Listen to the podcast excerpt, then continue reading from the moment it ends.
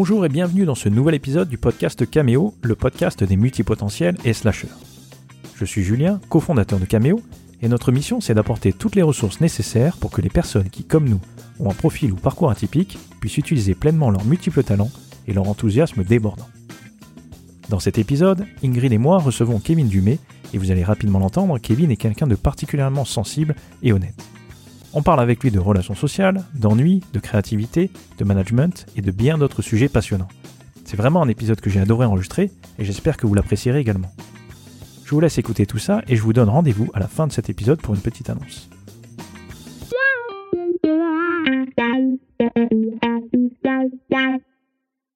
Bienvenue pour ce nouvel épisode du podcast Cameo. Euh, Aujourd'hui, je suis en compagnie d'Ingrid. Bonjour Ingrid. Bonjour.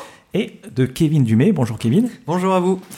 Alors, première question. En fait, j'ai envie de commencer ce podcast de manière atypique, hein, parce que de toute façon, c'est un podcast qui parle d'atypisme, donc autant, autant euh, aller dans ce sens-là. Euh, j'ai envie de commencer la première question, non pas à Kevin, mais à Ingrid. Ingrid, tu m'écoutes, t'es prête? Ouais. Ça va, c'est bon? Ouais. Ok. Euh, c'est toi qui as suggéré qu'on ait Kevin au micro. Oui. Est-ce que tu peux me donner les raisons qui t'ont qui t'ont amené à me proposer d'avoir Kevin, de recevoir Kevin aujourd'hui pour le micro? Oui, parce que Kevin, quand je l'ai rencontré, j'avais jamais entendu parler de ce qu'étaient euh, les profils atypiques, les multipotentiels, les zèbres, les slashers. Et pour autant, je le trouvais, je l'ai trouvé, je pense, euh, cinq minutes après l'avoir rencontré, hyper atypique. Mais atypique dans un sens hyper positif, c'est qu'il a attiré euh, tout de suite mon attention parce que euh, Je parlais pas. parce qu'il n'est pas commun. Il n'est pas commun, Kevin. Et donc ça m'a donné envie de m'intéresser à lui.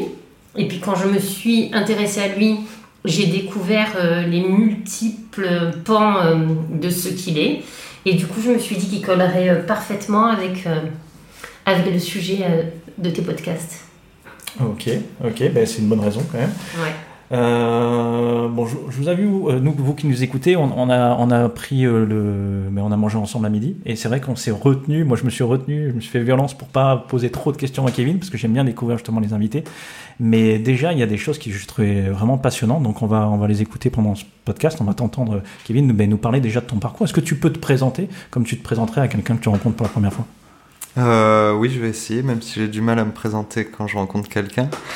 Euh, on, se, pr- on se présente par la fonction qu'on occupe dans la société, dans son métier.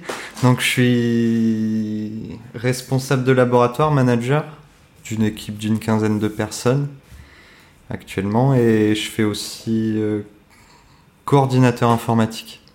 Donc, je suis le lien entre euh, le service informatique et les utilisateurs de mon entreprise. En gros. Rien que ça déjà, tu vois bien que c'est atypique. Ouais, ouais, complètement. D'ailleurs, il y a cette notion de lien que je trouve vraiment intéressant. Euh, avant de rentrer justement dans ce sujet-là par rapport à ton, par rapport à ton travail euh, et cette notion de lien, justement, euh, là tu as dit si je devais me présenter de manière professionnelle, mais toi, si jamais tu dois te présenter à, euh, je sais pas, tu es en soirée, tu as un apéro, tu rencontres quelqu'un, et tu, la manière dont tu as envie de te présenter, sans forcément. Est-ce que tu parlerais de ça en premier ou est-ce que tu parlerais d'autre chose? Déjà, faut que j'ose y aller en soirée, en apéro. Mais si je passe cette étape d'angoisse, euh, ben, je sais pas trop comment je me présenterai. Bah oui, peut-être comme quelqu'un de, de timide, de réservé, de sensible, de passionné. Et voilà. En gros, c'est ça. C'est peut-être toutes ces choses qui me définissent qui font que je vais pas beaucoup en soirée. Euh, cette notion de lien, elle, m'intéresse fortement. C'est vrai que euh, nous, c'est quelque chose, c'est un message qu'on essaie de faire passer euh, aux entreprises principalement. C'est cette faculté, lorsqu'on a un profil comme le nôtre, donc tu vas nous parler justement de tout ça, de tous tes intérêts, mais cette faculté à faire des liens entre non seulement les domaines de compétences, mais aussi entre les personnes. Toi, aujourd'hui, ça se traduit comment dans ton travail? Qu'est-ce que tu es amené à faire? Tu, nous parlais de ça. Bah, je fais du, dans un premier temps du, bah, du management avec mes équipes. Donc, bah, gérer des, conflits ou pas. Je manager, c'est une équipe en, pro- en production dans le domaine de la parfumerie, donc c'est gérer les priorités, etc. Après, c'est surtout beaucoup d'humains parce que les experts métiers, c'est c'est mon équipe, c'est pas moi. Et après, dans l'autre partie, c'est la gestion de projet, donc. euh, c'est vaste la gestion de projet, puis ça veut tout et rien dire, mais pour moi c'est réfléchir à des problèmes et trouver des solutions. Et, et aussi une partie que j'aime bien dans la gestion de projet. Enfin, moi, ce que j'aime bien dans la gestion de projet, c'est les, les déploiements de projets. Donc, c'est former les gens, etc. Parce qu'après, une fois que c'est déployé, ça, ça m'ennuie. Donc, euh, voilà, un peu ce que je fais. Est-ce que tu peux nous dire comment tu es arrivé à occuper ces deux postes pour, pour autant assez différents dans, dans la même entreprise? Est-ce que c'est toi ou est-ce qu'on te l'a proposé euh, non, c'est bah, une longue. Si vous avez 20 minutes devant vous, je vous l'explique. Hein. C'est parti. Mais non, à la base, c'est quand je suis rentré dans cette entreprise, c'est parce que j'étais dans un autre milieu. Je devais faire. Euh, de, je préparais le CAPES pour passer, pour être prof d'histoire géo. Et pour payer mes études, euh, je faisais saisonnier l'été dans cette entreprise. Et, et une personne m'a repéré. Et, moi, quelques semaines avant le CAPES, j'ai fait une sorte de. Je sais même pas si ça s'appelle un burn-out ou quelque. Enfin, j'ai, tout laissé tomber. Parce que c'est plus facile euh, d'arrêter que d'échouer. Donc, euh, j'ai fait une grosse dépression et j'ai rappelé cette personne qui était mon directeur et qui. Je lui ai dit que, bah, en général, quand on fait des études dans l'histoire, à part faire prof, euh, fait chercheur à Pôle emploi.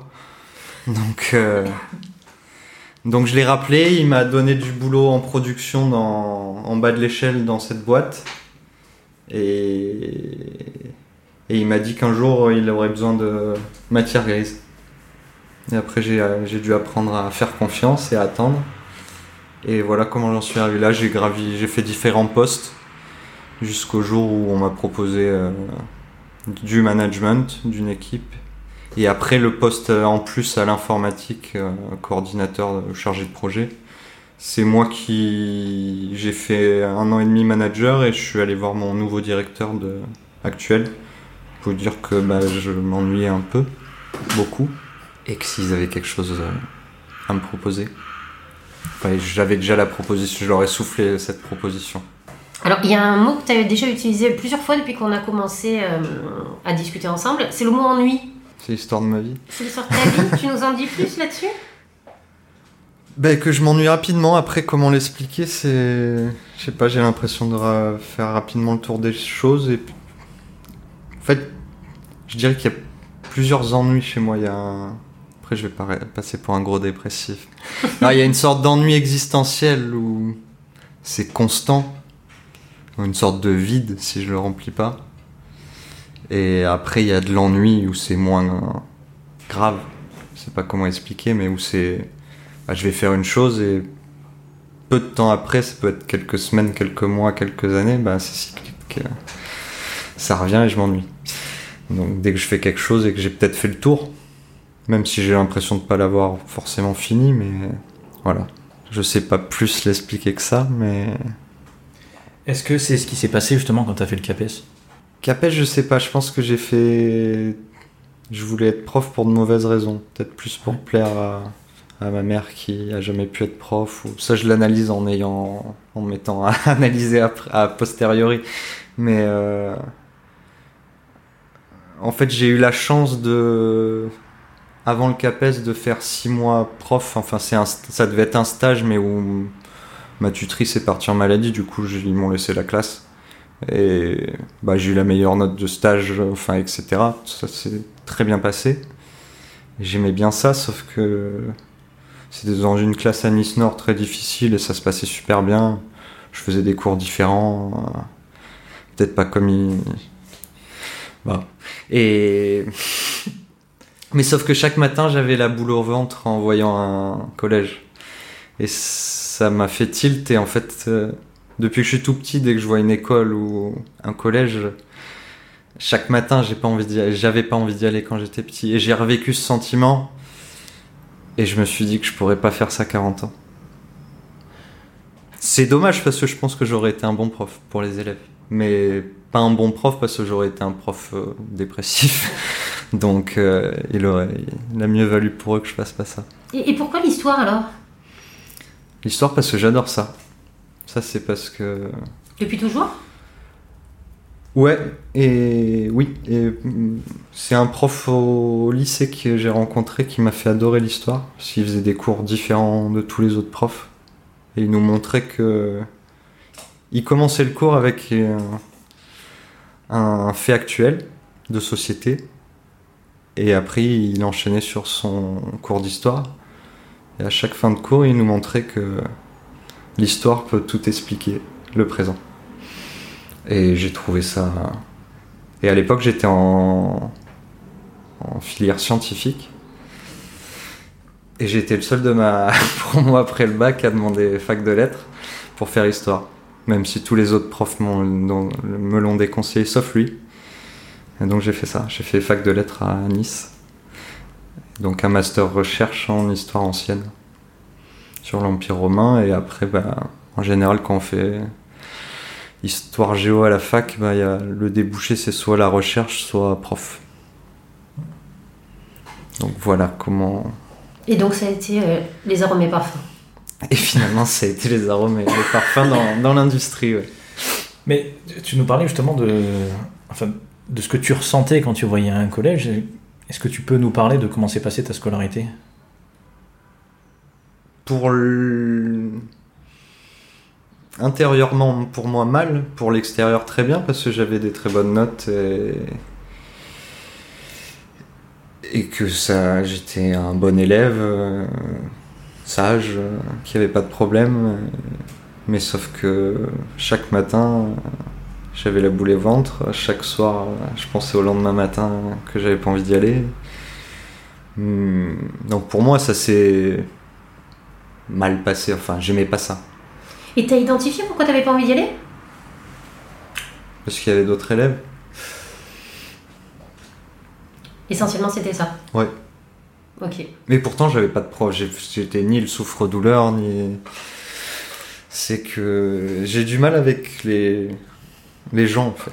Enfin, c'est pas que je les aime pas, c'est que je me... dès qu'il y a plusieurs personnes euh, dans un lieu, bah, je vais me sentir inférieur, euh, je vais stresser. Donc ça se voit plus maintenant parce que je suis. Ça se voit plus pour ceux qui me connaissent pas parce que je pense que ça se voit beaucoup moins parce que je fais. Je mets un masque ou je fais caméléon ou ce qu'on peut l'appeler comme on veut. Mais. Mais intérieurement, c'est. Là, vous voyez, je suis stressé. ça va parce que vous êtes sympa. Moi, la première fois que je l'ai rencontré, c'était en formation. Donc, c'était un apprenant euh, lors d'une formation donc dans un groupe d'une dizaine de personnes, dont j'étais la formatrice. Et, euh, et il dit euh, ça se voit pas, etc. En tous les cas, moi, euh, la le premier truc que j'ai vu, c'est qu'il n'avait pas forcément très très envie d'être là. Ça se sentait bien, quoi, que c'était pas sa tasse de thé d'être enfermé dans une salle toute une journée avec d'autres gens, avec, une personne qui avec moi, avec une personne qui allait vouloir le faire parler, lui faire faire des exercices, le faire intervenir, etc. Je crois que je te l'ai dit même, ou je l'ai dit, je sais plus. Tu l'as dit tout de suite quand je t'ai demandé, parce que tu dis la vérité, donc tu as été honnête. Et ça, c'était les premières heures de cette journée. Depuis, il y a eu beaucoup d'heures de formation et aujourd'hui, c'est plus du tout, c'est plus du tout comme ça qu'il est.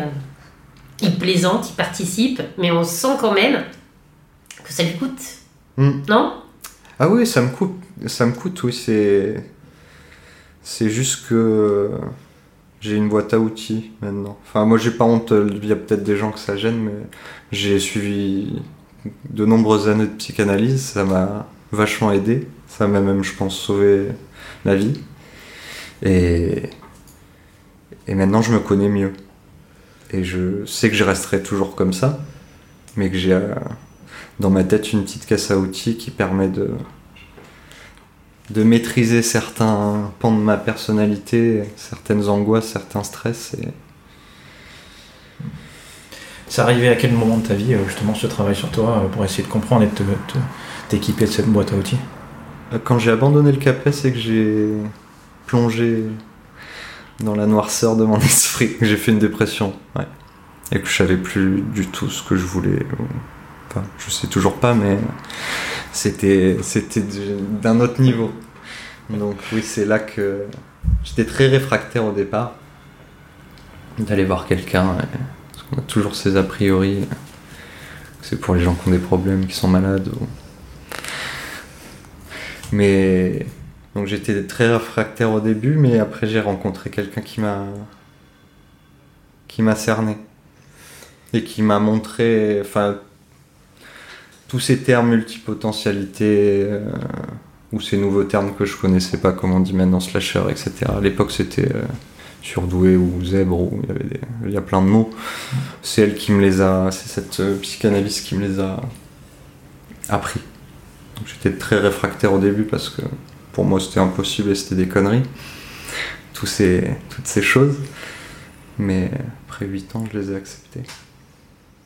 À l'éclairage de, de, justement euh, de, ce que tu as découvert là au travers euh, de, cet accompagnement, est-ce que tu as mieux compris ou, interprété ce qui s'était passé pour toi euh, plus, jeune par rapport à l'école, par rapport... Mmh, oui. Donc toi, tu fais un lien direct entre ton ennui, ta difficulté euh, avec le groupe à l'école, etc., avec euh, ton côté multipotentiel et atypique? Bah oui, maintenant oui. Au début, non, parce qu'au début, c'était vraiment, j'étais vraiment dans le déni. Enfin, je voulais, pour moi, c'était pour être cru, c'était des conneries de psy ou de magazine euh, les parents trouvent leurs enfants surdoués, ils sont extraordinaires. Enfin, pour moi, c'était vraiment des conneries au début. Puis quand je disais ça, je pouvais pas. Enfin, quand, on me renvoyait des, des choses sur le sujet, c'était pas moi, je suis pas surdoué, enfin, je suis pas intelligent. dès que je vois deux personnes, je me sens inférieur. Ça pouvait pas être ça. Donc, euh, petit à petit, en lisant des livres, etc., je me suis dit, bah, ça colle. Après, j'en fais pas c'est pas le fil de ma vie de tous les jours, j'y pense plus. Euh, l'essentiel c'est de me connaître moi. je vais pas. J'en parle même à personne de ces multipotentialités, etc. Parce qu'il y a plein de gens, ils comprennent pas ou ils le comprendraient mal, ou ils prendraient le, le terme comme euh, si je suis supérieur à eux ou plus intelligent. Enfin, c'est. Alors que c'est pas du tout ça je préférerais être pas comme ça et pas angoissé et être. Euh, c'est vrai que effectivement, il y a des personnes qui peuvent le prendre euh, mal en fait, alors que tout simplement la, chose qu'on dit, c'est qu'on peut avoir un fonctionnement qui, qui sort de la norme. C'est pas mieux ou moins bien, c'est juste différent et euh, souvent complémentaire avec d'autres personnes dans le fonctionnement. Et euh, c'est intéressant le fait que tu, tu aies pris ça, non pas comme une identité, quelque chose qui te définit. Effectivement, il, y a des personnes qui peuvent tomber dans ce piège-là en disant mais je suis multipotentiel, ou je suis surdoué, ou je suis. Enfin, tous ces termes d'atypisme, et qui après vivent à travers ça, et qui peuvent se perdre aussi dans cette nouvelle identité, dans cette nouvelle case, alors qu'ils cherchaient à en sortir. Mm. J'ai rencontré il y a peu quelqu'un qui était. ou qui. Ça faisait deux minutes que je lui parlais, il m'avait déjà dit ça, alors qu'on n'en avait jamais parlé et qui expliquait tout à travers cette trame. Moi, je suis pas convaincu qu'on explique, enfin, je suis même sûr qu'on n'explique pas tous ses problèmes de sa vie à travers cette, cette grille de lecture. Pour moi, enfin, peut-être je me trompe, mais c'est faux. c'est une part de, de moi, mais après, il y a plein d'autres euh, choses qui me composent et j'explique pas tout, tout à travers ça. Non. Je, je sais que ça fait partie de, de moi, mais c'est mon jardin secret, je vais pas en, en parler. Ou... Après, il y a des gens tels qu'Ingrid qui connaissent, ou tels que mon ancienne psychanalyste qui connaît, qui vont le voir, mais j'ai pas. Moi, sinon, j'en parlerai jamais. Toi, justement, je vais te demander, Ingrid, euh, quand tu as vu ça, quand tu as, eu, as reçu Kevin la première fois C'est il y a peu de temps que tu me l'as dit. Que je t'en ai parlé Bah ouais, parce que moi j'avais pas envie de te définir par non, mais voilà, ça fait. La même information. Toi, tu t'es retrouvé devant quelqu'un qui t'a dit, euh, qui t'a dit bah, je veux pas forcément être là, etc. Comment tu as réagi? Comment tu as pris la chose? Toi, avec ton expérience, justement, tu es très expérimenté dans la formation. Est-ce que tu as changé quelque chose dans ta manière de faire? Est-ce que Comment tu fais? Te donner des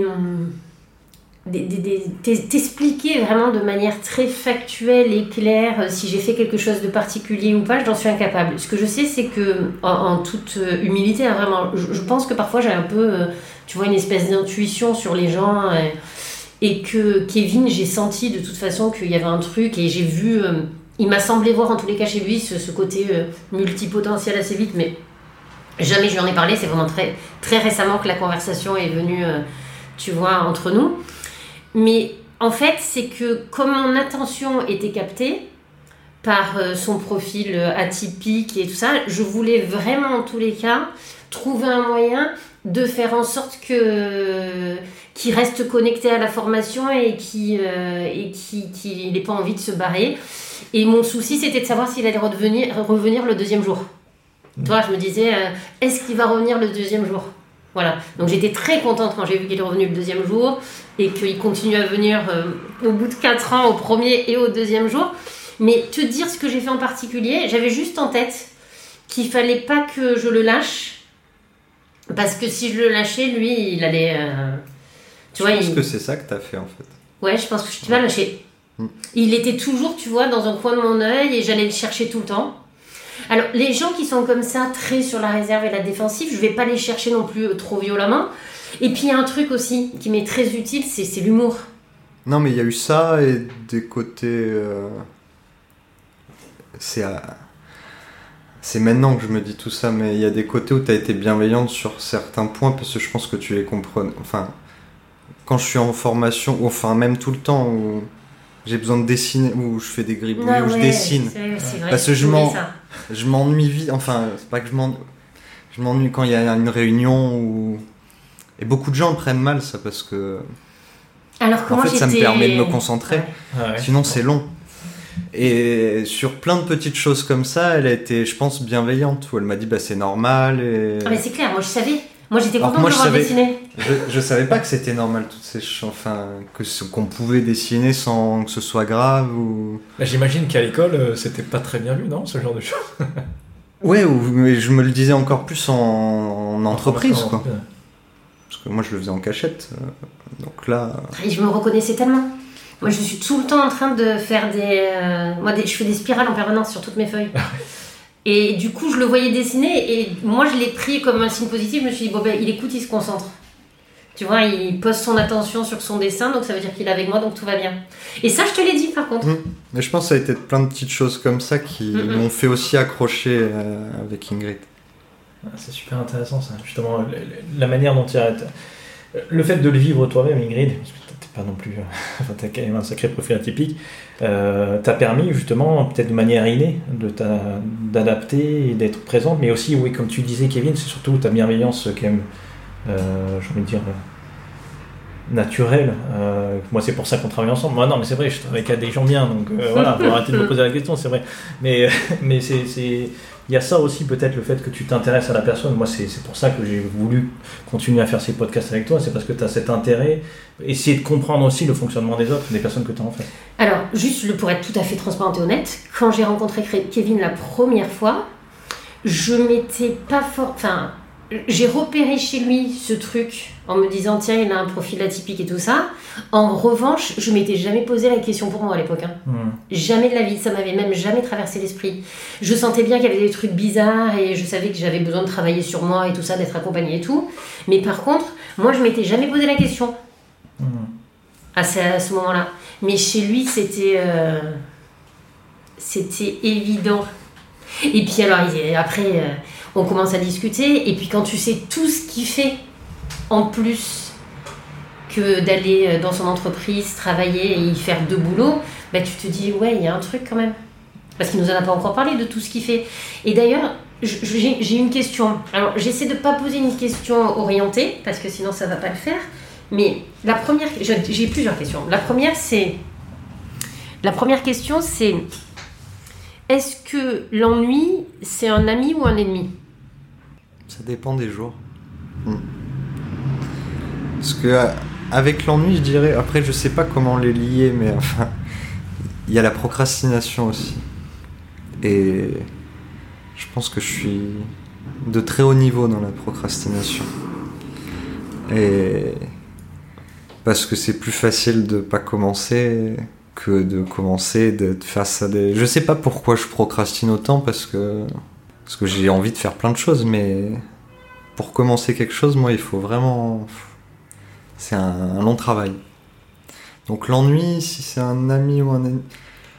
Je pense que maintenant, tout, tout ce qui me compose, c'est plutôt un, Je suis, je suis bienveillant avec tout ce qui me compose. Avant, c'était très. C'était un, un ennemi. Parce ça le reste, parce que c'est compliqué quand même. Ce qui est compliqué, c'est c'est toutes ces phases où, même souvent professionnellement, où on croit qu'on a trouvé, on s'ennuie plus, et ça peut durer assez longtemps. Du coup, on pense qu'on a vraiment trouvé, et ça revient. Et oui, ça c'est fatigant. Et est-ce que tu t'es résigné en te disant bah, ce sera toujours comme ça, il va falloir que je change régulièrement pour, euh, parce que je sais que ça reviendra à chaque fois, l'ennui? Ou est-ce que tu es encore euh, avec euh, l'espoir qu'un jour tu vas le trouver, ce truc qui, qui sera le truc qui t'ennuiera jamais? Je, je sais pas, je me le posais ces derniers jours, je me la posais cette question parce que. Parce qu'en ce moment, je suis dans une phase où l'ennui va revenir. Et revient. Et que ça m'angoisse. et. J'ai essayé de me résigner, pas à, à ces phases d'ennui, mais j'ai essayé un temps là de me résigner à, à vivre avec. À faire le même job et à m'ennuyer, tant pis. Je ferai d'autres choses à côté. Mais je pense que ça tient qu'un temps. Ok, donc t'es pas résigné quoi Non. En quelques mots, en résumé, t'es pas résigné. Et alors, est-ce que tu peux, tu peux nous parler de, de ce que tu fais euh, à côté? Tes activités à côté, est-ce que c'est pour euh, échapper à l'ennui ou ça n'a rien à voir avec ça? Euh, Plus globalement, c'était à la base, c'était quand j'ai commencé à. Bah, mes activités à côté, c'est beaucoup de la création en fait. Mais ça, c'est grâce à, à aussi mon travail euh, avec la...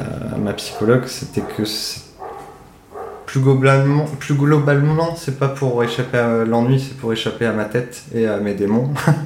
Parce que en gros, c'est soit je sombre, soit je crée. Maintenant, c'est ça. En fait, quand je crée, j'arrive à. Maintenant, j'arrive à. Je suis dans mon monde et j'ai une sorte de. Je sais pas comment expliquer ça. De plénitude.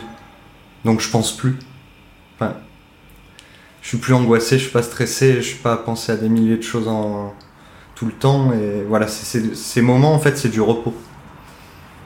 Donc, c'est plutôt ça. Pourquoi je crée? Et euh, dans euh, tes activités euh, de création, est-ce qu'il y a le même phénomène qu'au niveau professionnel? Est-ce qu'au bout d'un moment, tu t'ennuies? Et tu dois changer euh, d'outils, de... Oui. Mais moins vite et ça me ça m'angoisse moins parce que c'est tellement vaste la création que je pense qu'on en a pour des, des années, voire des décennies, ou même c'est infini. Donc euh, j'ai pas encore eu ce, ce moment de me dire Ah bah, j'ai fait le tour, euh, je sais plus quoi faire dans la création. Pour l'instant non. Puis ça fait peu de temps en même temps que j'ai commencé à créer. Enfin, sur Ouais. l'échelle d'une vie. c'est- Ouais, enfin, je te connais euh, depuis à peu près 4 ans et je t'ai déjà vu euh, au début, euh, j'ai vu tes peintures. Mm. Maintenant, euh, je vois tes œuvres qui sont plus des peintures, mais qui sont plutôt des, Petite sculpture. des petites sculptures. Donc, bon, ça fait déjà un petit moment quand même. Oui, ça fait quelques années. ouais. Je voulais te demander, euh, avec quelle aisance tu t'es mis à créer Justement, est-ce que c'était quelque chose de nouveau pour toi? C'est quelque chose que t'avais, hum, sur lequel tu t'étais pas mis? Euh, T'as toujours senti que tu avais ce côté créatif que tu exprimais pas? Ou euh, c'est quelque chose dans lequel tu as dû apprendre un processus euh, et tu as dû te faire violence au début? Au début, j'y réfléchissais pas du tout en fait.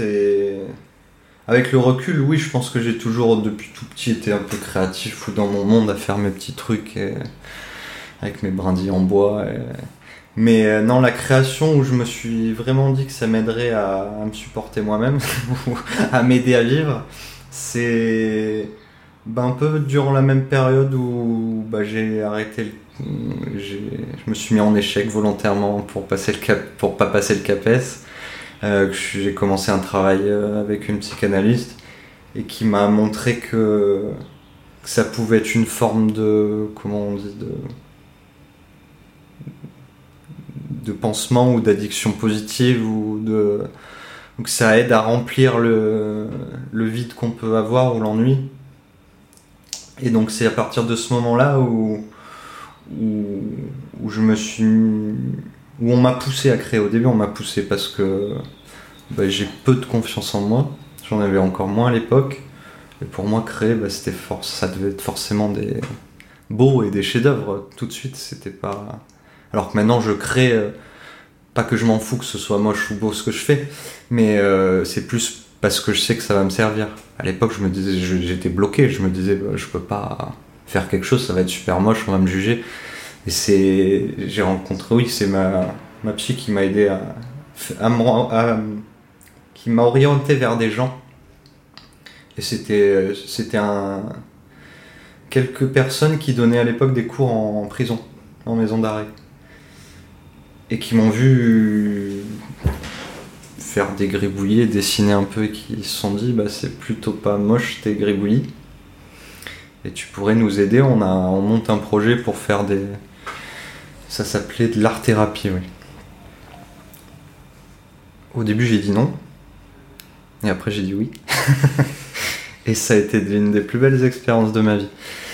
Euh, transmettre, euh, parce que ça alliait bah, voilà, ce que j'aimais bien dans le côté de ce que j'ai pas fait d'être prof, mais de transmettre à des gens, et en plus de créer, et en plus c'était hors la prison, ça m'a plu parce que c'était, c'est des gens qui, l'ont, qui sont en prison parce qu'ils l'ont mérité, mais c'est hors cadre. C'est des gens que la société accepte pas. Enfin, c'est, je sais pas comment l'expliquer, mais ça m'a beaucoup plu de, de faire deux ans d'art-thérapie avec ce, ce groupe que j'avais. Donc c'est, c'est avec ça que je me suis mis vraiment à créer pour moi-même, parce qu'avec eux, bah, je devais préparer mes cours et donc dessiner. Donc j'étais obligé. parce que je les respectais et qu'il fallait que je leur présente des choses ou que je leur.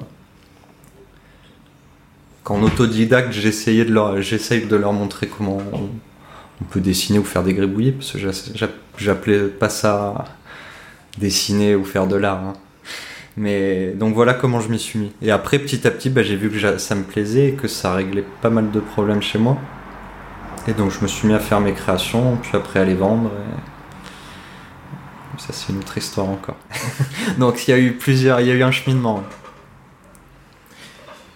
Quelle place ça occupe? Est-ce que tu as une sorte de routine ou tu fais ça quand ça te prend euh, Je veux dire, tu as un processus créatif à un moment donné très fixe dans la journée ou dans la semaine? Comment tu, comment tu vois ça? Comment tu vis ça aujourd'hui? Euh, ça, ça va dépendre. J'ai des moments où je vais être très créatif et d'autres moments où je vais. Ça peut être des jours ou des mois où je vais procrastiner, plus avoir d'inspiration, me dire que ça reviendra jamais et, que je créerai plus jamais, que je ferai plus rien de beau. Et d'un coup, ça revient. Et je peux toute une nuit créer 5-6 œuvres. Et... Donc voilà, ça, ça fluctue. Ça fluctue. Après, vu que je m'impose aussi des moments où je me... Quand je suis dans ces phases de procrastination et de perte de confiance à me dire que je créerai plus jamais, que j'ai plus d'inspiration, je me force à me dire, bah, va dans ton atelier, tant pis, tu crées des trucs, des... tu crées des merdes. Mais au moins tu, tu crées parce que c'est une sorte de... Faut que ce soit... Pour moi, c'est une sorte de médicament. Donc, euh, faut que ça, ça le reste. Parce que quand je crée pas pendant trop trop longtemps, euh, euh, c'est pas bien pour ma tête. Mais après, j'ai découvert que ça, je pouvais créer dans d'autres, euh, pas forcément des sculptures. Ça peut être, euh, il y a plein de formes de création en fait. Donc, euh, je vais varier. Je fais mon potager maintenant, donc. je me suis intéressé à la permaculture, donc c'est une sorte de création. On va créer un jardin. Voilà, il y a plein de. Je pense que toute activité est une forme de création. Il y a de la création partout. Il y a plein de gens qui vont peut-être nous écouter qui se disent je sais pas dessiner, moi je sais pas faire des sculptures. hein. Mais la création, ça peut être tout. Ça peut être. euh, en parlait à midi, ça peut être euh, se balader dans la rue, voir un brin d'herbe ou une jolie fleur euh, sur le trottoir, la prendre en photo. Voilà, en fait, tant que ça nous fait du bien et que c'est quelque chose qui vient de nous et qu'on fait nous, c'est de la création, pour moi. Est-ce que dans ton travail, c'est quelque chose que tu arrives à retrouver? Est-ce que tu as l'impression d'avoir de la place pour la création dans ton travail aujourd'hui?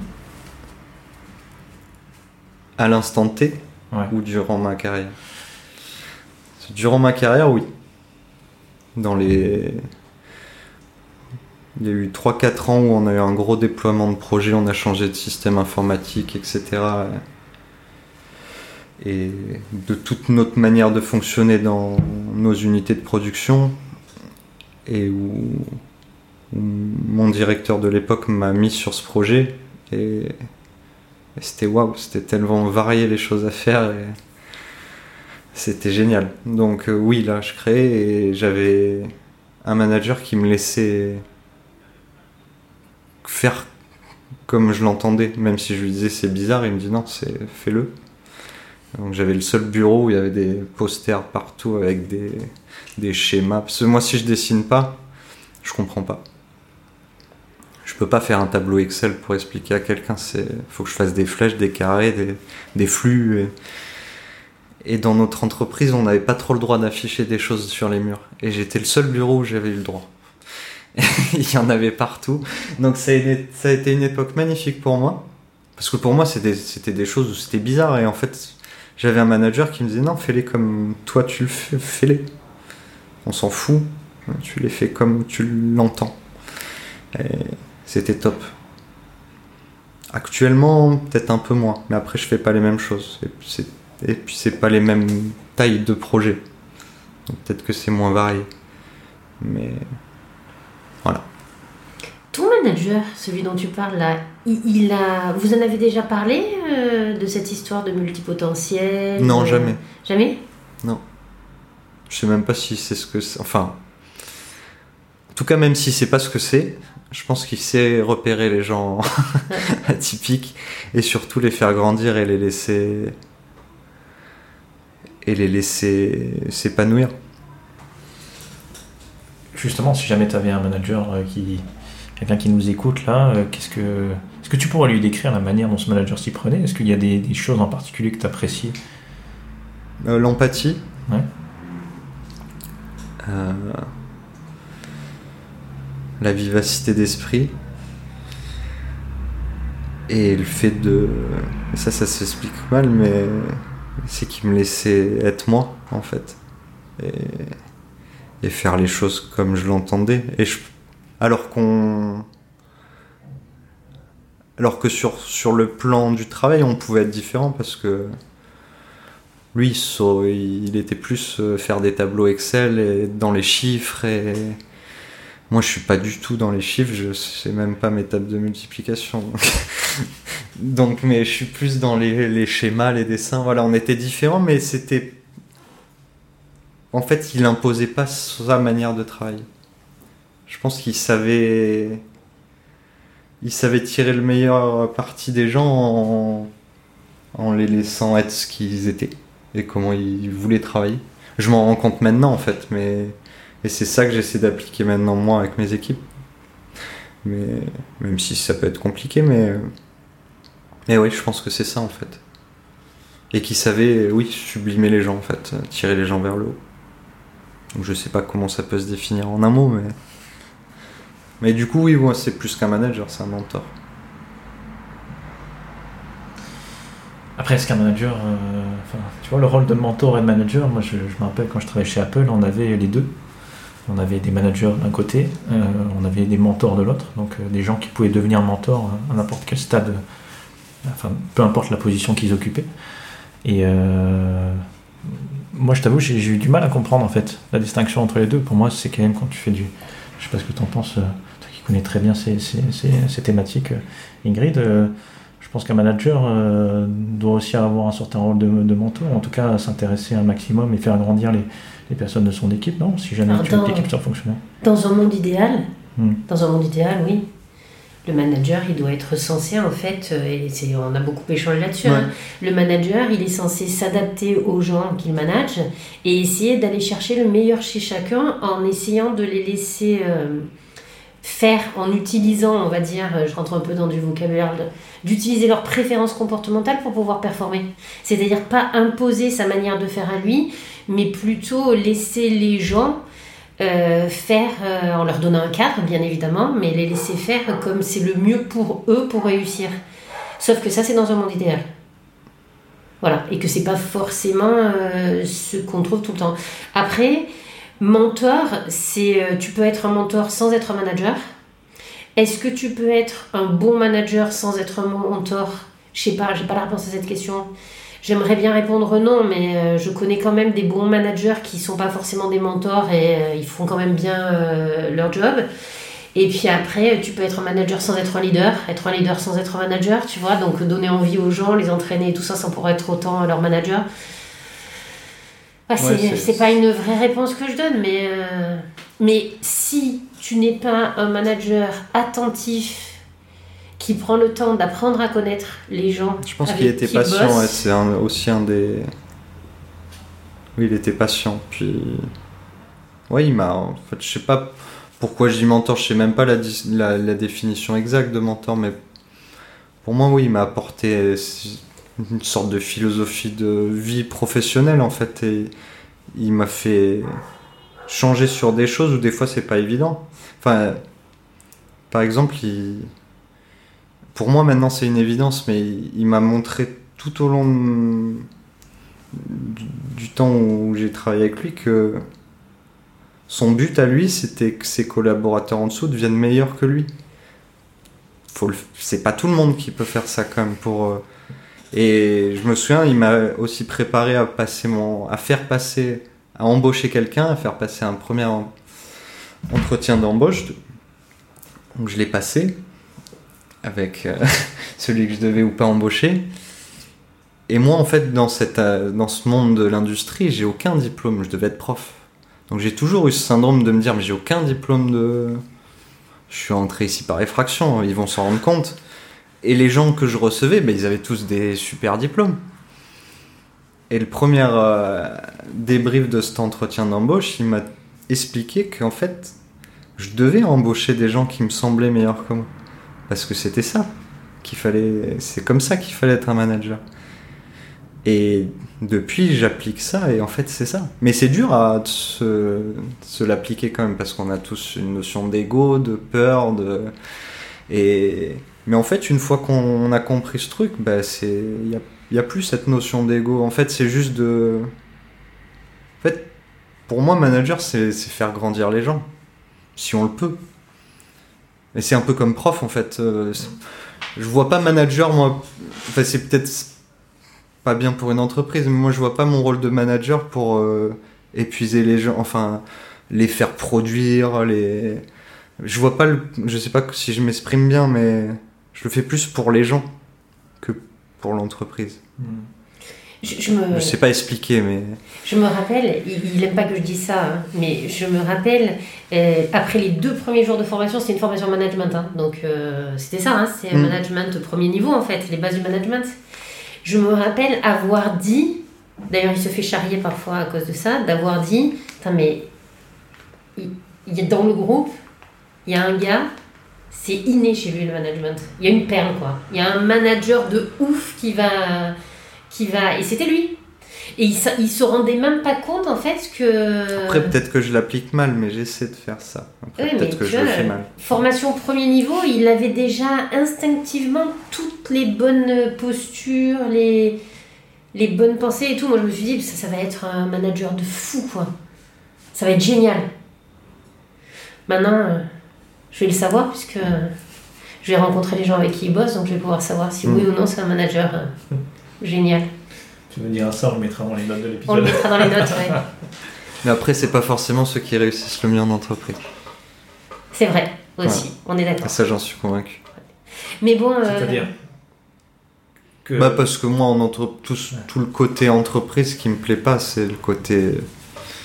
Euh, je sais pas comment on appelle ça, mais. le pouvoir. Jeu de pouvoir. Ouais, politique ou pouvoir. ou- Moi, j'ai la naïveté de penser qu'on engage les gens parce qu'ils sont. qu'ils font bien les choses, ou ils sont compétents, ou qu'on va les faire changer de poste parce qu'ils sont aptes à faire ça, etc. Je pense que c'est pas tout le temps le cas. Et c'est pour ça que je dis que c'est peut-être pas les meilleurs managers qui font la plus belle des carrières, même si j'aime pas ce mot. Et alors, je répondrais à ça que ça dépend de qui tu vas croiser sur ton chemin. Parce que regarde, pour le coup, aujourd'hui, toi, t'es arrivé, t'avais aucun diplôme, t'étais Ah oui, opérationnel. c'est- on- il il- il t'a laissé, ton manager de l'époque, des opportunités de fou. Moi j'ai eu Tu de la chance de continues ton rencontrer, chemin j'ai Ouais. eu de la chance de rencontrer certaines personnes sur mon chemin euh, qui m'ont, oui, il y a eu ma psy, il y a eu Yves mon manager, il y a eu Ingrid, pourquoi je suis là aujourd'hui. Il y a des gens qui ont su me sentir et me, même quand moi je savais pas qui j'étais, qui ont su être là. C'est eux qui sont, qu'il faudrait remercier. Toi, aujourd'hui, tu te sens comment dans ton rôle de manager? Est-ce que c'est quelque chose dans lequel tu t'épanouis ou... Je sais toujours pas. non, il y, a des- y a des choses que j'ai- j'aime beaucoup. Euh, L'humain, au début, j'avais. J'étais. Enfin, j'étais super angoissé au début, au départ. Je le suis encore euh, beaucoup, mais je me fais bien. Mais euh, recadrer des gens, euh, convoquer des gens pour euh, leur mettre des blâmes ou des. C'est. C'est pas inné chez moi. Et faire respecter des règles que parfois on trouve pas force qui sont pas forcément les nôtres mais qui sont celles d'une entreprise qu'on trouve peut-être des fois dépassées ou voilà c'était pas c'est pas des choses qui sont toujours faciles Euh, annoncer ou pas des augmentations quand on a presque aucun pouvoir de décision.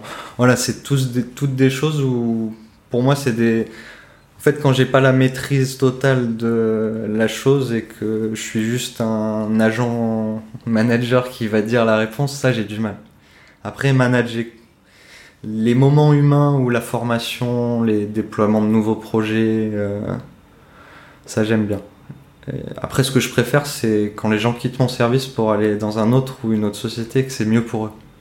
Et d'avoir réussi à les pousser pour faire ça, ou à trouver, ou à leur dire, bah, ça, tu pourrais faire ça c'est les moments que j'ai préférés. Ou bah oui, voilà. Ou embaucher des gens et qu'ils aient un parcours. On parlait tout à l'heure d'une personne qui qui, a- qui est partie dans une filiale à Dubaï puis à Bangkok, etc. et que j'ai embauché au début. Et, qui hier est parti vers de nouvelles aventures et qui m'a écrit un message hier soir qui m'a fait pleurer parce qu'il m'a dit voilà, grâce à toi j'ai fait tu m'as poussé dans tous les moments j'ai eu un enfant à Bangkok, euh, un enfant à Dubaï. Voilà, Ah je peux dire merci à toi qui est pas à l'origine de tout ça, mais euh, voilà, c'est tous ces moments que j'ai. Ces moments humains en fait, si je synthétise, c'est les moments que j'ai humainement, plus que le côté, le respect, la hiérarchie des objectifs. Je le fais parce que c'est notre job. Et je pense que je le fais, j'essaie de le faire au mieux possible parce que ça, même si il y a des choses que je comprends pas tout, etc. Moi, quand on me donne des missions, j'ai signé un compte. Enfin, je le fais. Mais c'est, oui, c'est plus l'humain que je préfère, les relations, ces moments-là. ouais.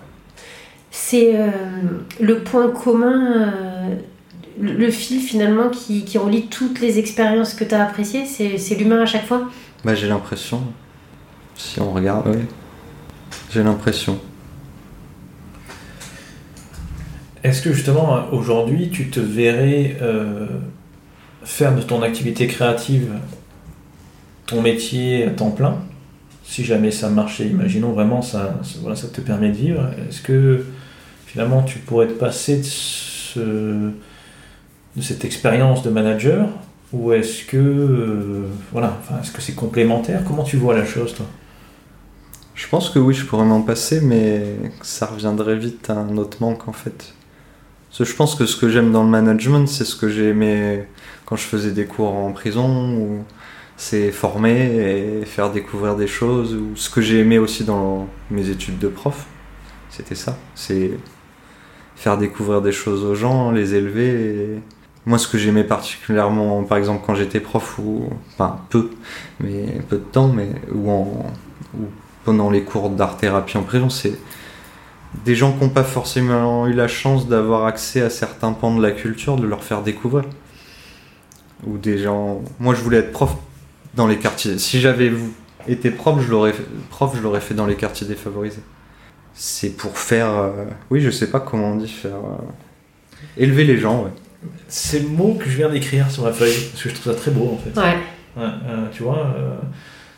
Parce que non, c'est ce qu'on a fait pour Ouais. moi à certains moments. En fait, j'aimerais. Ce qu'on a fait pour moi à certains moments de la vie, j'aimerais pouvoir le, le refaire. En fait, et pour moi, il n'y a rien de plus beau dans comme métier, c'est ça. C'est donc la création, oui. J'y j'y réfléchis, même si je pense que c'est très difficile de vivre de son art. Et mais je pense que je m'épanouirais, mais qu'il manquerait quelque chose. Après, je pourrais faire de la création et faire des ateliers pour enfants à faire comment créer avec des déchets, euh, faire des sculptures comme ce que je fais actuellement. Mais voilà, peut-être euh, allier ça à plusieurs choses, mais avec toujours un peu. Je pense que la formation, j'aime bien. Et alors, quand tu regardes l'avenir, mis à part avoir des angoisses, tu vois quoi? D'autres angoisses. Honnêtement, je sais pas. C'est un, une des choses qui qui m'oppresse assez souvent, c'est que je sais toujours pas ce que je veux vraiment faire dans la vie. Quand tu seras grand Quand je serai grand, ouais. je dis ça souvent. Mais c'est une blague que tu fais là, ça me fait rire parce que moi tous les matins je dis je vais à l'école. Je dis pas je vais au travail. Donc euh, pour m'amuser je dis je vais à l'école. Parce que oui pour moi je suis encore un gosse. Et, Ouais. et que je sais pas encore ce que je veux faire quand je serai grand. ouais. Ah, Et que ça m'oppresse un peu parce que à 34 ans la société voudrait qu'on sache et qu'on ait déjà un, un fil directeur tracé. Bon, alors si ça peut te rassurer, à bientôt 50, Vous savez pas encore? Je me demande euh, ce que je vais faire comme métier quand je serai grande. Bande de gosses. Grave. Mais tu sais, on en parlait ce matin. Ce matin, j'étais avec Nico, c'est pour ça que je viens un peu en retard. C'est parce que j'étais avec Nico qui bosse avec nous sur euh, toutes les questions, non seulement de concentration, visualisation, mais aussi création. Il est vraiment spécialisé sur ça, il s'est penché sur la question, tout ça. Et on, parlait du fait que. On parlait d'un réseau social en particulier, on parlait de LinkedIn, et lui, il n'arrive pas parce qu'il a l'impression que tout le monde se prend un peu trop au sérieux. Quoi. Et moi, je lui dis, c'est vrai, moi, la plupart de mes clients qui n'arrivent pas à communiquer et qui me demandent de l'aide pour communiquer sur ce réseau social, ils ont l'impression qu'il faut communiquer de la même manière, de manière hyper sérieuse, hyper institutionnelle. On a l'impression d'en- d'entendre parler certains comme si jamais ils avaient euh, les- les réponses à toutes les questions, qu'ils avaient tout compris de la vie, etc. C'est hyper sérieux. Et moi, je me suis jamais. Moi, ce que je dis généralement euh, aux personnes que j'accompagne dans la communication, c'est que moi, je me suis jamais aussi bien senti que quand je communique tel que j'ai envie de communiquer, en m'amusant, en mettant les blagues qui me font, qui me font rire moi, et en communiquant de manière complètement, j'ai envie de dire, alors c'est vrai que le, le mot est, est peut-être suremployé, mais authentique, vraiment, euh, c'est-à-dire c'est moi là, tu vois, si ça te plaît, ça te plaît pas, euh, c'est la même chose en fait, euh, c'est la manière, voilà. Et donc, pour revenir à, à cette question-là, c'est cette question de retrouver son enfant en fait. La créativité, c'est aussi cette, cette manière de, de se dire, ok, euh, euh, je suis en fait, je suis un gosse quoi, et je m'amuse, et, et tu peux faire du sérieux sans se prendre en sérieux, c'est possible. Oui, c'est possible.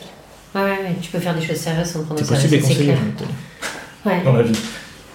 Ouais, c'est ce qu'on essaie de faire. euh, En tous les cas, moi, c'est ce que j'essaie de faire quand je fais de la formation. Ouais, je te sens bien comme ça. Ouais. Je t'ai jamais eu en formation, mais je sens que ça, tu manques, quel- très tu manques quelque chose. c'est top. Ah, c'est pas dit qu'un jour, je pense que... C'est même sûr. Bon. Tu seras le bienvenu. Ouais, non. Enfin, fais attention parce que comme je sais pas encore quel métier je, je vais faire quand je serai grande, peut-être que je ferai un autre métier d'ici là. hein. Mais ça, j'ai du mal encore à me la poser vraiment cette question parce que j'ai besoin de sécurité en fait pour essayer de calmer mes angoisses constantes et se dire qu'on va changer de métier, changer d'entreprise, changer, changer. C'est encore un travail que je j'ai pas encore accompli ça. Alors ça, je trouve que c'est un espèce de paradoxe que j'ai retrouvé chez plusieurs personnes un peu dans cette situation. Et même moi, euh, quand il y a eu une époque où je changeais de boulot tout le temps, je faisais de l'intérim volontairement pour pouvoir changer de boulot tout le temps. J'ai un profil de personnalité qui a besoin de sécurité, euh, tu vois, de base, euh, voilà, d'être sécurisé. Et pour autant, je changeais de boulot tout le temps et j'adorais ça, changer de me mettre dans cette espèce d'insécurité. Et je me suis souvent posé la question, mais comment ça peut être compatible? Tu vois? Le fait d'avoir à la fois tout le temps besoin de changer parce que tu finis par t'ennuyer, etc. Et en même temps, avoir besoin de sécurité, etc. Et je me suis dit qu'en fait, la sécurité, moi, je pense que je l'ai trouvée ailleurs. Tu vois? C'est pas le boulot que je vais la chercher la sécurité. Moi, je me dis la sécurité, je l'ai trouvée auprès de, de la famille que j'ai construite. Tu vois, je me dis toujours, c'est là où je me sens en sécurité en fait. Après, je peux faire n'importe quel boulot, c'est pas grave parce que je sais que, que la famille elle est là quoi. Et tu vois, ça, ça bouge pas quoi en fait. Enfin, pour l'instant, ça bouge pas et j'aimerais que ça bouge pas. Donc voilà, ça bouge pas. Moi, je sais que c'est un chantier que je dois travailler. Ouais. Et je me dis que c'est peut-être ça le truc. Tu vois, trouver. euh, si c'est pas le boulot, c'est pas grave. Moi aussi, je me suis dit changer de boulot tout le temps et tout ça, c'est un peu. Non, puis ça euh, peut être une vraie fausse sécurité en fait. Parce que ça peut être une sécurité, mais t'as une petite musique de fond où t'as l'impression de passer à côté de ta vie. Ouais. Et c'est pour ça que je dis que c'est un chantier qu'il faut. que je dois encore travailler, mais ça, c'est. c'est le- tout ce travail, c'est c'est infini sur soi. Toute la vie. Ouais, clairement. ouais. Bon, tu, tu nous as dit justement que c'est- enfin, c'était intéressant. Tout à l'heure, tu m'as montré euh, tes créations. Je trouve, ça, je trouve ça super intéressant. Est-ce que tu peux nous en parler? Comment tu t'y prends? C'est quoi ton processus créatif? Euh, ben, en fait, je fais des. Je fais des. C'est dur à expliquer. Enfin, des petites sculptures, ça peut être des animaux, des petits robots, des personnages, avec des. des déchets marins ou urbains. En fait, je vais. À la base, ça partait du fait que je ramassais du bois flotté sur la plage. J'ai un peu des origines bretonnes, donc j'aime bien traîner sur les bords de mer. Et. Et au fil du temps, je me suis dit, ben, je suis aussi un passionné de. Je sais pas si on peut appeler passionné d'écologie ou de ce qui reste de notre planète. Et je me suis dit, ben, sur les plages, je trouve de plus en plus de plastique ou de déchets que de bois flotté. Donc, euh, les ramasser, c'est bien. Ça sert pas à grand chose parce que c'est moins qu'une goutte d'eau et ça va pas changer le cours des choses. Donc je me suis dit pourquoi pas faire des créations avec du bois, ce que rejette la nature au bord de l'eau, naturellement, et des déchets marins. Et mettre un peu de poésie là-dedans et montrer qu'avec des déchets, on peut les recycler, mais avec, en, en faisant une forme de... Sublimé. et sublimer. En faisant des, des, des objets artisanaux. Dire art, j'ai du mal avec ça, mais en faisant de l'artisanat. Et. Et donc, bah. Et j'ai toujours eu ce petit truc où. Enfin, toujours, je sais pas, mais. En fait, je vois des. Je vois un boulon, ou je vois un bout de bois, ou je vois un bout de plastique. Telle forme, ça va me faire penser, bah, soit un panda, un oiseau, à un bonhomme. En fait, je vois, il suffit d'une ou deux pièces et je vois quelque chose. Et après, bah, je vais dans mon atelier. Je mets de la musique électro et, et je me mets à créer. Souvent la nuit. Et voilà. Tu mets pas du Orelsan par hasard? Et aussi du Orelsan. Ça, c'est pour Ingrid. J'espère bien, mais sinon. Dédicace, peut-être il nous écoute, il va nous offrir des places. Orelsan, si tu nous écoutes, on est fans. N'importe quoi. Donc voilà un peu comment je, comment je crée. Tellement, en fait. Enfin, j'adore euh, décomposer justement ce processus. Je trouve ça. Quand tu l'expliques, je trouve ça. Il y a une espèce de cohérence dans ta manière d'expliquer la chose. Euh, mais en, et en même temps, il y a ce, ce, côté, comme tu dis, poétique. C'est-à-dire que tu. Euh, à travers un combat qui t'est cher, celui de l'écologie, t'en ressors aussi quelque chose de créatif qui peut porter un message aussi. Mm. Et euh, je trouve ça vraiment intéressant comme démarche. Je trouve ça vraiment. euh, Oui, que si. Oui, j'essaie dans ma création de mettre de la simplicité et de la poésie. Parce que s'il n'y a pas de poésie dans ce monde, euh, franchement, surtout en ce moment, on se tire une balle. hein. Donc, oui, j'essaie toujours de mettre. Après, je pense que ça vient de moi et mon côté mélancolique. Et je pense qu'il y a c'est le pendant de la mélancolie et de la tristesse qui peuvent. euh, m'assaillir à tout moment, euh, c'est l'autre côté, c'est le côté plus gai, c'est la poésie. Et, voilà, je pense que. En fait, quand je suis mélancolique et, triste, je peins. et quand je, je, suis, je suis bien, et ben, je fais mes petits bonhommes avec des déchets marins. Voilà. Mais. Mais oui, c'est vrai qu'il y a une sorte de, cohérence. Et puis, oui, le but, le but final, ouais, c'est d'apporter de la poésie. Et, quand les gens le perçoivent, il n'y a pas tous les gens qui le perçoivent. Parce qu'après, il y, a le- côté où je vends mes œuvres sur des marchés artisanaux, etc. Ça, il a fallu vraiment m'y pousser parce que c'était compliqué. Et que je pense que je suis le pire vendeur du monde. C'est vraiment pas mon truc et ça, ça le sera jamais. Ça, c'est pas du tout un potentiel en moi. et mais non, quand ces gens perçoivent ça sur, quand le public euh, voit ça et surtout les enfants, euh, bah, c'est top. Donc euh,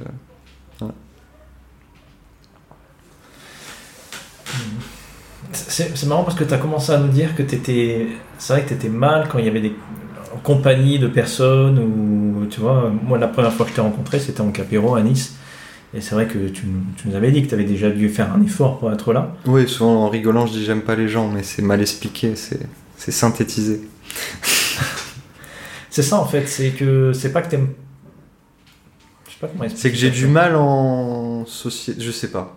Alors, c'est vraiment pas qu'il aime C'est pas les gens. paradoxe. Non, Vraiment non, pas. je pense que j'adore les gens. Ben oui. C'est que je me sens tellement à faire, enfin c'est tellement dur à gérer pour moi mes émotions quand il y a des gens. Je pense qu'elle est là la, la clé, c'est ça, parce que tu vois, moi, chaque fois qu'on fait un événement, les gens me voient, on dirait que je suis un extraverti, alors qu'en fait, ça me tourne dans la tête et j'ai l'impression d'avoir dit une connerie à chaque fois. Comme moi à l'usine, je suis le plus drôle de l'usine. Alors que Et c'est, c'est, c'est- ça en est presque pesant, parce que finalement, on se met une, une espèce de pression de dingue de est-ce que j'ai pas dit une connerie, est-ce que. Ça. à quoi je ressemble là Euh, Moi, quand je commençais un podcast, euh, quand j'étais tellement en train de, dans ma tête, dans ma réflexion, euh, je, je bafouillais un mot sur deux. Bon, ça m'arrive encore, hein, mais c'est pas pour. Je sais pas si c'est les mêmes raisons ou pas. Mais c'est à partir du moment où tu es tellement dans ta tête et tu n'es plus du tout dans, dans le présent, dans tes, dans tes sens, euh, que. Enfin, que t'es plus toi en fait. Hein. Tu, tu, tu, en fait, tu portes un masque. Enfin, dis-moi si jamais, dites-moi si jamais c'est quelque chose. non non mais c'est vraiment ça. Puis le, en fait le plus dur pour moi dans les la sociabilité, c'est pas le... c'est pas quand j'y suis, c'est l'avant. Par exemple la dernière fois où vous m'avez invité à cet apéro, c'est les deux heures d'avant. Enfin non c'est du moment où j'ai dit oui à Ingrid jusqu'à y être euh, jusqu'à être au lieu de rendez-vous où je suis passé par plein de phases où je me suis dit t'es con pourquoi t'as dit oui tu serais mieux chez toi euh, tout seul et au moins t'aurais pas stressé jusqu'à euh, sur l'autoroute je vais être en retard comment je vais me garer euh, je suis mal habillé qui va y avoir je vais être plus nul que tout le monde voilà c'est tout ça qui me font synthétiser j'aime pas les gens c'est non c'est juste c'est plus simple pour moi de voir personne Moi, quand la première fois qu'il m'a dit cette phrase, j'aime pas les gens, ça m'a fait marrer parce que pendant des années, j'ai crié ça à qui voulait l'entendre. Je disais à tout le monde, mais moi, j'aime pas les gens. Autour de moi, les gens disaient Ingrid, elle aime pas les gens et tout ça. Et pour autant, je, je, je, je me retourne et je regarde mon parcours hein, jusqu'à maintenant. C'est tout le temps lié aux gens, Mhm. à leur accompagnement, à leur. euh, En vrai, euh, bien sûr que je les aime, les gens. Tu vois Mais ce truc-là de dire j'aime pas les gens, ben, c'est parce que quand même, je pense que je les aime tellement, moi, qu'au bout d'un moment, euh, quand je vois des gens qui qui tournent pas rond ou qui, tu vois, sont pas bienveillants et tout ça, ouais, je me dis, bah, enfin, je les aime vraiment pas, quoi. ouais puis qu'il y a plein de puis c'est l'hypersensibilité aussi Ouais, c'est. Moi derrière j'aime pas les gens, il va y avoir. euh, C'est mieux que. C'est plus simple pour moi de pas en rencontrer parce que sinon, si je vois quelqu'un triste, je vais être triste Mm. Euh, et plus longtemps que lui. Euh, si je vois quelqu'un de méchant avec euh, quelqu'un d'autre, euh, je vais être triste et. enfin voilà, c'est tout, c'est tout ça où je vais pas supporter l'injustice. Enfin, il y a plein de choses dans ce que je vois en société ou dans des lieux de sociabilité où ça me paraît vain, où je me dis euh, notre espèce humaine c'est de la merde parce qu'on fait n'importe quoi. Pour ça que j'aime bien Orelsan aussi, c'est qu'il décrit parfaitement toutes ces choses. Et, et voilà, où, je- mais c'est c'est tout ce qui est derrière, euh, ouais, je pense, euh, je sais pas comment ça s'appelle, peut-être hypersensibilité, ou c'est pour ça aussi que je regarde pas les informations. Enfin, c'est. Et que je suis bien dans ma grotte. euh, C'est Comme- ça qui est marrant, c'est parce que les gens peuvent le comprendre comme quoi tu n'as rien à foutre des autres quand tu dis que tu regardes pas, du les tout, infos, etc. J'en ai trop à foutre. C'est justement, je pense Mais que c'est ça, exactement. mais. C'est que tu en as trop à foutre et que tu, tu prends trop de signaux en fait. hein. Tu, tu, tu captes trop de signaux qui sont épuisants au bout d'un moment. Enfin, je sais pas ce que vous en pensez, mais Mais c'est épuisant. Moi, il y a des fois, euh, quand on parle, euh, on parle d'une histoire qui est arrivée, ou quelqu'un a eu un accident, ou il s'est passé, ou, ou je sais pas quoi, je suis presque incapable de l'écouter. euh, c'est- douloureux. Ça en est douloureux physiquement. Et puis après, ça tourne en boucle. et en plus, ça tourne Moi, en je vois un- quelque chose d'horrible qui s'est passé. Mais je vais y penser pendant je sais pas combien de temps, quoi, ce truc horrible. L'injustice de la situation, mais pourquoi la personne a vécu ça euh. Et qu'il y a aussi qu'en soirée, euh, je peux passer pour un gros connard. Parce que soit je vais être trop franc, et que euh, dans des lieux de sociabilité, comme dirait Bourdieu, on peut pas tout dire, où il y a des codes, et que j'ai pas tout le temps ça. Je suis peut-être trop honnête ou des fois. J'ai déjà pris des gifs, moi, parce que je disais la vérité pour moi. Mais il y a ça, et il y a qu'aussi, euh, des fois, euh, je peux me barrer à tout moment, parce que je sature et que je m'ennuie, ou... mais c'est de la faute à personne. Donc les gens vont me prendre mal. Du coup, le plus simple, c'est de pas y aller. Donc voilà, il y a tout ça, en fait, pour... euh, C'est compliqué, en gros. C'est pas que j'aime pas les gens, mais c'est que c'est compliqué. Moi, je me rappelle aller à des soirées salsa où je pense que les gens, euh, principalement les danseuses, devaient se dire mais c'est qui ce connard euh, qui danse pas euh, Enfin, ça fait des années que je le vois danser, toujours avec les mêmes, il vient pas vers moi ou quoi. Mais c'est juste parce que il y, a- trop de choses, il y a la, timidité, il y a le fait que je sens pas la soirée non plus, il y a un truc qui se passe où j'ai juste envie de partir. Donc j'arrive et puis je reste 15 minutes et puis je repars en fait et ouais, c'est ça, parce que j'ai juste envie de partir, je suis pas, je suis pas, je me sens pas à ma place, quoi. Et Moi, je pense que si je me voyais dans les yeux des autres, je pense que des fois, je peux paraître froid, Mhm. hautain et d'en avoir rien à foutre parce que je me barre au, lieu- au bout d'une demi-heure. Mais que c'est pas du tout ça. Si je suis froid, hautain, c'est que je suis trop timide pour vous parler, que je me sens inférieur. Et que si je me barre, c'est qu'il y en a trop dans ma tête ou que je m'ennuie et que c'est la faute à personne et que je, pour pas faire chier, je m'en vais discrètement. C'est juste ça en fait. Donc, oui, voilà. Je sais plus pourquoi on disait tout ça, mais la sociabilité, c'est compliqué. Ouais, c'était sur ça, c'était sur ça, mais j'aime bien aussi ce côté euh, euh, sincérité, quoi. Il y a, il y, a, il y a une sorte d'honnêteté aussi qui. Enfin, tu vois, aller dans le sens des gens par- juste par, euh, par convention sociale, je, je pense que des fois c'est difficile quand tu entends des choses Ah oui, dans puis lesquelles. peut-être qu'il suffirait de le dire ça pour que Ouais. ça aille mieux en fait aux gens. Parce que nous on part du. Enfin moi je pars du principe qui est peut-être bête que je le dis pas. Mais peut-être que si je le disais aux gens que je peux vite m'ennuyer que du coup peut-être que dans une demi-heure euh, je me suis parti et que j'aurais pas dit au revoir, euh, qu'ils le prennent pas mal, que peut-être que si je parle pas c'est pas parce que je suis hautain ou que juste si je leur parle pas c'est parce qu'ils que j'en ai j'ai peur hein, ou que je me sens inférieur. Peut-être que si je disais ça. Mais t'imagines le travail à chaque fois en début de soirée Tu passes devant tout le monde. Salut, je m'appelle Voilà. Kevin et, et voilà, si je me barre, Là, faut pas le prendre personnellement. C'est c'est pas viable. Donc, euh, Donc, voilà. Ouais. Ou des pancartes. Non, je- non mais c'est pour ça que finalement. Je bah, sais j'y pas comment ça trop. sera accueilli. Je sais pas comment, je sais pas comment ça sera accueilli si Le fait de le dire Alors, déjà le fait de le dire par rapport au positionnement, je pense que c'est important de se connaître et de pouvoir l'exprimer. C'est vrai quand c'est. Est-ce que tout le monde est capable de le comprendre et de l'accueillir Euh, Je pense que ça dépend de la situation, euh, quand même. Enfin après, euh, il y a des situations où si tu es en apéro, c'est vrai de dire ça, ça peut sembler un peu bizarre. Et puis t'as pas forcément. Les gens non plus ne sont pas forcément équipés. Alors, attention, c'est pas une attaque en disant ça, c'est pas dire in- intellectuellement, etc. Mais juste, ils n'ont pas forcément le même vocabulaire que nous, parce que nous, on a creusé la, question parce que ça nous concerne. Donc, on a fait un travail sur ça. Euh, et euh, de la même manière, sur l'autre sujet de la sincérité, de la transparence, je ne sais pas si c'est non plus pour tout le monde. Parce que est-ce que vraiment tout le monde a cette, cette ouverture d'esprit où tout le monde est capable d'entendre un discours euh, qui va à l'encontre de temps en temps des, valeurs profondes C'est pas évident. Enfin, tu vois, Ouais, quand, quand on parle d'injustice, moi, il y a des choses que j'entends. Euh, moi, j'aime bien aller euh, challenger mes propres croyances, tu vois. Euh, alors, sur les réseaux sociaux, c'est difficile parce que les gens te, enfin, les, les réseaux te montrent ce que tu, ce que tu crois déjà. Euh, moi, c'est ce que j'encourage vraiment à faire lors de, de- de- des cours que je donne et des formations. Mais c'est pas si évident, je trouve, comme et c'est quelque chose pourtant qui devrait être presque en- enseigné, mais enfin montrer que à devoir pouvoir accepter un, un discours qui n'est pas le sien, quoi, une Mm. pensée qui n'est pas la sienne, et essayer de la comprendre aussi.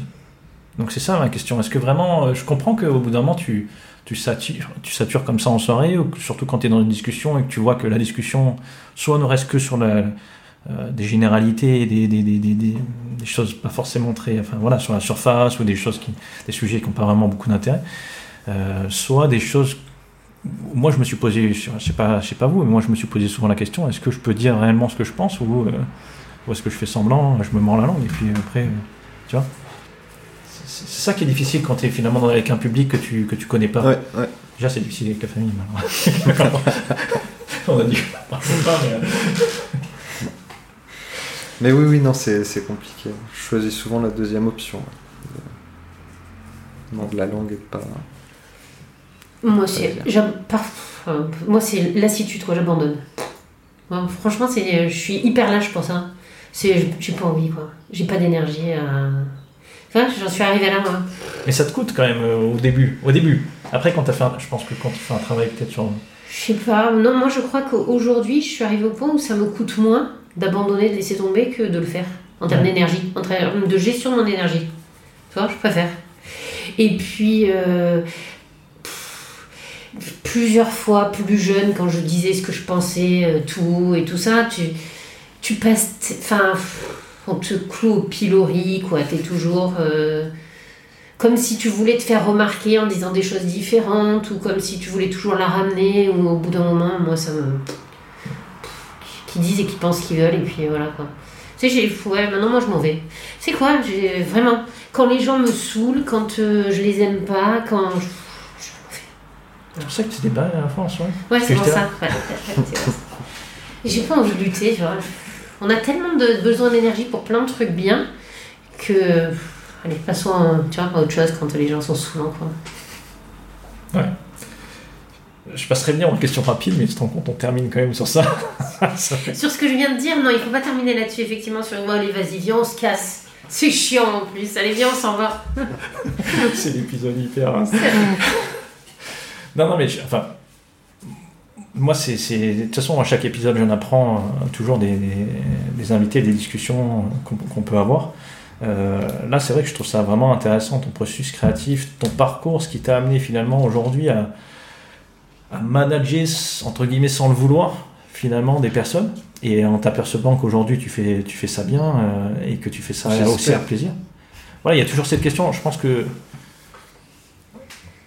notre volonté aussi de, bien faire, euh, et puis notre faculté à nous remettre toujours en question, euh, euh, qui est à double tranchant un peu quand même, fait que qu'on se pose toujours la question est-ce qu'on fait les choses bien, mais mais je trouve ça je trouve ça beau comme comme témoignage, comme parcours, le fait que tu es que tu sois arrivé aujourd'hui à une position et que tu aies fait ce cheminement qui t'a vraiment débloqué alors que tu as vécu cette période de burn-out. Et qu'aujourd'hui, ouais, tu, tu arrives à avoir mis autant de choses en place. Quoi. Et euh, voilà. Bah, C'est- merci. ouais. Non, non, Dis-moi, euh, Julien, j'ai une question pour toi, moi, je peux? Mais va- vas-y, vas-y. Toi qui rencontres euh, beaucoup de profils atypiques, etc., je me suis posé cette question. Est-ce que c'est un point commun Le burn-out, la dépression euh, J'ai envie de te dire, euh, allez, peut-être 95% des personnes avec qui on parle ont vécu un burn-out dans la communauté. hein, souvent, c'est hyper courant. Hyper courant. Et la plupart du temps, euh, ceux qui répondent pas oui, euh, soit ils n'ont pas réussi à identifier, soit ils sortent tout juste des études et euh, ils n'ont pas encore eu le temps. non, mais peut-être que... Mais c'est vrai que c'est très courant. C'est très courant. Je pense qu'il y a cette remise en question, il y a ce, ce rejet de l'injustice aussi. Il y a voilà, la difficulté avec des process qui sont incompréhensibles aussi, ça c'est difficile. Euh, il y a cette euh, difficulté à, vivre, à, vivre à contre-courant, euh, avoir l'impression d'être à contre-courant, d'obéir à des choses, des règles qui nous paraissent complètement insensées, de ne pas pouvoir initier un dialogue avec des personnes qui ont mis ces process en place, de ne pas avoir l'écoute aussi. De là, on découle souvent une, euh, de l'autosabotage. Enfin, c'est. Ouais, moi, je- pense qu'on on est, beaucoup. L'autosabotage, tu, tu, tu, tu, tu, euh, tu commences à vivre une vie qui n'est pas la tienne, à porter un masque ou la, vivre la vie de quelqu'un d'autre. Tu t'es pas écouté, tu continues à pas t'écouter. Euh, tu te sabotes pour montrer que tu es en. Enfin, que tu pas d'accord avec ce qui se passe, euh, mais tu donnes une image qui n'est pas la tienne non plus, tu en souffres, et au bout d'un moment, je pense qu'il y a explosion, quoi. il y a un truc où c'est plus, c'est plus vivable. Quoi. Tu, tu m'as posé la question exprès pour qu'on termine sur un truc hyper gay ou qu'est-ce que. Sinon, j'ai fait tout un travail. où- Non, c'était une vraie question qui m'est venue d'un seul coup parce que je me dis, ça fait. euh, Enfin, en ce moment, euh, enfin, depuis qu'on se connaît et qu'on intervient ensemble et tout ça, je rencontre plus de profils atypiques qu'avant, si tu veux. Et j'ai l'impression, moi, tout- toutes les personnes à qui j'ai parlé jusqu'à maintenant, il y a eu un moment où il y a eu euh, un décrochage, quoi, un burn-out, une dépression, une phase de mélancolie intense. euh. Je même plus, il y en a qui appellent ça une petite mort. Tu vois Moi j'aime bien cette image. Euh, Tu, tu, on meurt plusieurs fois dans la vie, tu vois, et lors d'une période de dépression ou de burn-out, euh, tu meurs pour mieux renaître finalement d'un nouveau toi. Quoi. Et je pense que sans, sans cette étape-là, euh, des fois c'est difficile d'avoir des signaux pour faire un travail sur soi. Ouais. Euh, parce que, en fait, depuis qu'on qu'on est né, on, a, on nous a inculqué plein de choses qui sont pas forcément pour, pour, pour nous aider la plupart du temps bien de manière bienveillante j'ose espérer mais il y a plein de choses qui sont pas nous qui sont pas des décisions qu'on a prises et puis on nous apprend aussi à pas forcément nous écouter et on continue comme ça jusqu'à ce qu'il y ait un craquage donc c'est presque voilà on a, on a besoin de Non, je pense que c'est nécessaire. Ouais. Moi, je pense que je crois que c'est. Moi, j'appelais pas ça burn-out quand ça m'est arrivé, ou plus dépression. Après, on a mis des noms dessus. On m'a montré. En fait, quand tu fais une crise aiguë comme ça, je crois qu'en grec, crise, ça veut dire renaissance ou quelque chose. Enfin, oui, qu'il y a une notion de. Comme tu disais, que bah, tu touches le fond, et bah, tu, tu renais derrière. Et après, c'est chaud à vivre.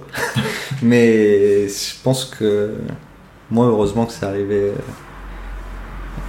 avant que je fasse euh, prof ou. Enfin voilà, c'est- je pense que c'est- je le sou- je dis pas qu'il faut que tout le monde ait une dépression et que. Non, pas ça que je veux moi, dire, je mais- pense que c'est pas obligatoire. Je mais- pense que c'est. C'est pas obligatoire, mais voilà, c'est c'est des moments où en fait tu peux en tirer parti après pour Ouais. te rediriger. Et heureusement qu'on peut en faire quelque chose, parce que sinon Ouais. ce serait trop. bah euh, ouais, trop sinon ce serait triste. Et sur cette touche vraiment très très positive, parce que vraiment jusqu'au bout. euh, Est-ce qu'on se ferait pas des petites questions courtes un peu drôles allez Et est-ce que du coup, est-ce que moi je pourrais en poser deux cette fois-ci mais vas-y vas-y Ah ouais Euh, je, je demande, hein, si... non non je voudrais poser les deux premières. tu es chez toi Je vas-y suis chez moi. Kevin, euh, est-ce qu'il y a un livre que tu offres régulièrement? Euh, Il y en a deux, Allez, j'ai le droit. Oui. Le vieil homme et la mer et Eldorado de Laurent Gaudi. ok. Je connais pas celui-là, je vais regarder. Je te l'offrirai. Et puis alors la deuxième question, vraiment celle-là j'ai trop envie de te la poser. Quel est, euh, enfin, est-ce qu'il y a un achat récent de moins de 100 euros qui a eu un impact positif sur ta vie? Ouais, ce matin. Les, les dix derniers titres d'Orelsan qui va sortir euh, aujourd'hui. Je l'ai mis à fond en venant et ça me... Ces textes me font du bien. Qu'est-ce que je te comprends? Orelsan, si tu nous écoutes. Bon, là, pour, pour, pour remettre l'histoire en contexte, on a quand même passé quoi 20 minutes? Ingrid a passé 20 minutes à nous parler d'Orelsan pendant le repas. Donc, euh, Et encore, t'es arrivé. et encore, je suis arrivé. quoi. Ça faisait au moins Ça une heure. une heure qu'on en parlait? On est des groupies. Moi, il va falloir que je m'y mette, hein, parce que je- comme je vous ai dit, c'est un artiste que j'ai mis de côté pour l'instant. et tu pourras pas rester dans notre club si tu t'y mets pas. Ça, c'est sûr que ça, c'est un club où il faut vraiment, t'es obligé. C'est vrai que je me suis senti un peu à part. ouais. Exactement. Allez, euh, question suivante. Euh, Une application smartphone que tu utilises et que tu voudrais euh, conseiller? Pinterest. C'est- Ça aide à avoir. à- à- Enfin, après, ça dépend comment on l'utilise, mais ça, ça aide à entretenir euh, la création et voir ce que les autres artistes font. ouais, D'habitude, on la, on la pose plus vraiment, mais c'est bien d'avoir posé, euh, d'avoir posé cette question. Mais pense mais que- j'ai vu que Ouais, on la posait pas. On, a tendance parce que y- on on a eu souvent, ah non, moi je suis pas, moi je sais pas, etc. Où on a eu, mais là, tu vois, euh, il y a des réponses. On va peut-être recommencer. Je suis pas très application, mais celle-là, C'est est- ce qu'on nous dit souvent. pas mal. Tu vois, c'est pour ça. euh, alors, il y a encore dans la liste, c'est pour ça qu'à chaque fois, t'es Et- surpris et- quand je le Mais saute. ouais, mais moi j'aime bien parce que tu sais quoi Chaque fois, je la vois. tu. On peut, on peut découvrir euh, des, des applications qui sont utiles. Moi Ouais. là, je, je viens d'en découvrir une géniale, je vous la partage. Vous me l'avez pas demandé, mais je vous le dis. Google Maps. Mais non Euh, Orelsan, l'application. il se fout de moi parce que tout à l'heure, je cherchais mon chemin avec ça et je sais pas m'en servir. Euh, Encore une petite aparté. Non, mais moi, par exemple, j'utilise Duolingo. Là. ouais. Tu vois, depuis très peu, tout le monde la connaît. A priori, j'étais la seule à pas Non, la moi j'ai découvert il y a deux semaines. Ben, en même temps que moi, dis donc, tu vois, sans savoir.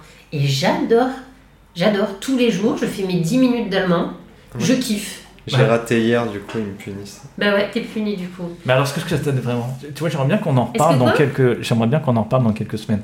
Pour voir si ces applications de langue, moi, avant, je jurais que par, pas, pas que par ça, mais tu vois, il y avait, il y a Duolingo, il y a Bouzou aussi qui est, qui est pas mal. Euh, mais bon, tu, tu, tu verras. tu- toi, tu as déjà des notions d'allemand quand même, tu m'avais dit. Enfin, attention, j'en ai fait au collège, Ouais. il y a fort longtemps, mais par contre, je vais souvent dans des pays euh, germanophones. Voilà, donc tu Mais j'ai jamais parlé. Hein. es, amené peut-être à, à pratiquer ou tu seras amené à le pratiquer. Ouais. Il y a des personnes qui. euh, Enfin. moi, j'ai l'impression qu'on met beaucoup d'espoir pour apprendre une langue de A à Z avec ces applications, alors que finalement, la mise en. Enfin, il, te faut de toute façon être plongé au bout d'un moment pour pouvoir mettre en pratique et l'apprendre vraiment. Ah ben, je l'ai pas pris comme ça, moi, tu vois. Moi, je l'ai pris comme justement un moyen d'être obligé de pratiquer tous les jours. Mhm. Tu vois? Et en fait, moi, je le prends comme, comme tous les jours si j'avais une conversation en allemand avec quelqu'un. Sauf que ce quelqu'un, euh, c'est un dessin animé euh, sur mon téléphone. Comment? C'est un hibou vert. Mais je le prends comme je suis obligée tous les jours d'avoir 10 minutes de conversation avec un hibou vert. Alors, pas mal comme ça. Pas mal, ouais. Et d'entendre de l'allemand tous les jours. Ouais. Ça, je sais pas Ah. comment tu fais ça. Hum, ça, moi je comprends pas. On en reparlera, d'accord? Un conseil que tu donnerais à ton toi de 20 ans si tu pouvais revenir dans le, dans le passé? D'arrêter d'avoir peur et d'oser. Mais c'est ce que je me dirais encore maintenant. Et enfin, est-ce qu'il y a une citation euh, qui te parle en particulier? Oui, euh, c'est. L'espoir est la dernière chose qui meurt chez un homme. Je crois que c'est Diogène. Ou un truc comme ça. Oui, c'est de Diogène. Kevin, merci. Merci à vous. Merci à vous deux c'est pour cet échange. J'ai passé un super moment avec vous deux. Pareillement. Pareil. À très bientôt. Merci d'avoir écouté cet épisode jusqu'au bout. Un dernier mot avant de vous quitter. Nous allons prochainement démarrer une nouvelle session de notre parcours d'accompagnement et les dernières places sont disponibles.